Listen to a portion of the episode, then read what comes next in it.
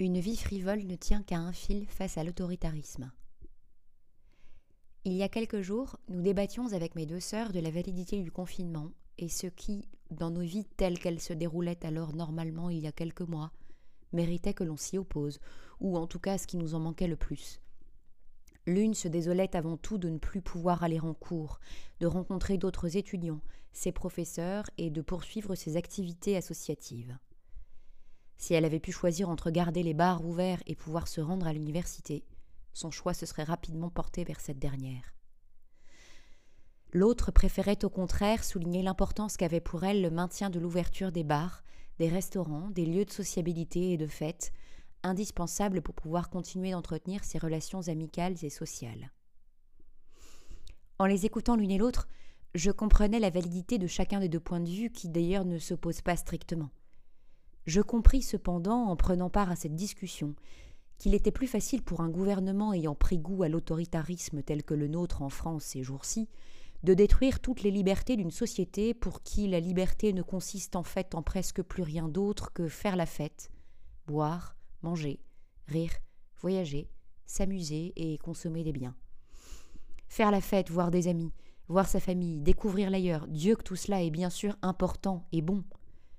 mais une vie qui se résume à cela est bien plus fragile et plus difficilement défendable qu'une vie d'abord passée à s'engager auprès des autres, à travailler pour un métier dans lequel on trouve son sens, à servir sa famille, ses amis et les pauvres. On peut plus facilement empêcher les gens de faire la fête tous les week-ends,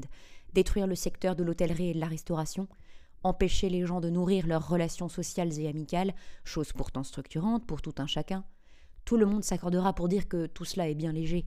On peut facilement lui substituer une idée de solidarité et de protection des autres dans un contexte de crise sanitaire.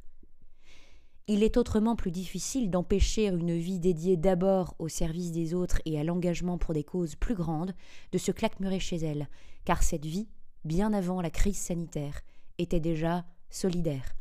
en ce sens plus légitimement défendable. Après les attentats de Paris en 2015, certains d'entre nous ont souhaité se défendre en rappelant simplement que Paris est une fête. Les faits actuels nous montrent qu'une vie de fête peut aisément et légitimement se voir enfermée entre quatre murs par un gouvernement au prétexte de rester solidaire et de protéger les autres. Réfléchissons donc à ce que veut dire pour nous la liberté, la vraie liberté. Voyons les choses de façon positive. Ce temps de confinement et de ralentissement forcé de notre rythme de vie est une opportunité rêvée pour cela pour que nos bars et restaurants rouvrent, pour que notre gouvernement recule et cesse ses décisions antidémocratiques, nous noyant dans un discours culpabilisant et infantilisant,